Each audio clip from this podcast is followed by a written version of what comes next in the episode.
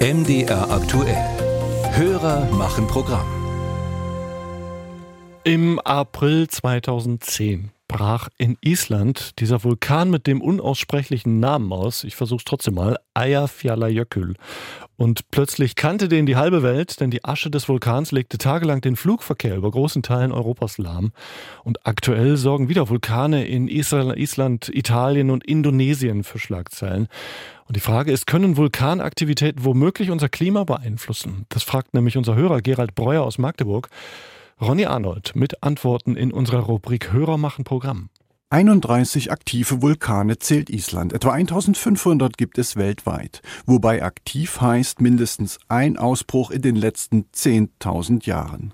Beim isländischen Eyjafjallajökull ist die letzte Eruption erst knapp 14 Jahre her. Dabei hat zwar die Aschewolke für reichlich Durcheinander im Flugverkehr gesorgt, für eine Klimaveränderung habe es aber nicht gereicht, erklärt Julie Belo vom Helmholtz Zentrum für Ozeanforschung in Kiel. Im Prinzip ist das so wissenschaftlich gesehen ein relativ kleiner Vulkanausbruch gewesen. Hingegen der Hunga-Tonga-Ausbruch letztes Jahr im Januar, der ist von der Größenordnung her so einer gewesen, den wir als plinianischen Ausbruch bezeichnen.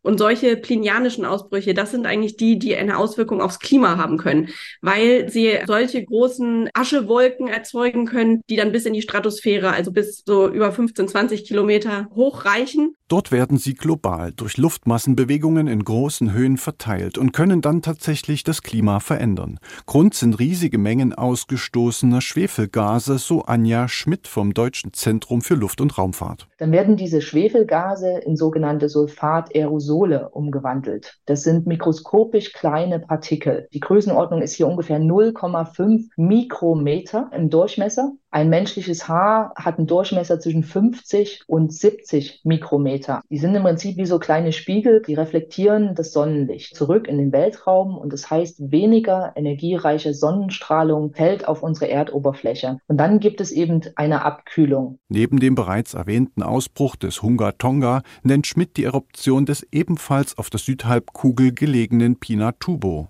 der brach 1991 aus. Es entstanden etwa 30 Milliarden Tonnen Aerosole mit einem messbaren Einfluss auf das Klima. Auf den Philippinen kann man nachweisen, dass im globalen Mittel, also wenn man den Mittelwert über die gesamte Erdoberfläche nimmt, sich die Bodentemperaturen zwischen 0,3 und 0,5 Grad Celsius abgesenkt haben. Zeitlich begrenzt. Ja, wir reden hier von ein bis drei, je nach Größe des Ausbruchs, Jahren. Und darum sprechen wir auch von einer Beeinflussung des Klimas. Anja Schmidt wie Julie Belo betonen, dass auch die Ausbruchsregion mit darüber entscheidet, wo sich die zeitlich begrenzten Klimaveränderungen zeigen. Komplexe Daten müssen dafür ausgewertet werden. Entscheidend sind neben den Luftbewegungen auch, wie viele Stoffe letztlich ausgestoßen werden und welche genau. Nachhaltig, auch mit Blick auf den Klimawandel, sei die gemessene Absenkung der Bodentemperatur aber nicht, betont Belo. Es ist halt nur ein kurzfristiger Effekt und es werden uns Vulkanausbrüche nicht helfen, den Klimawandel zu stoppen.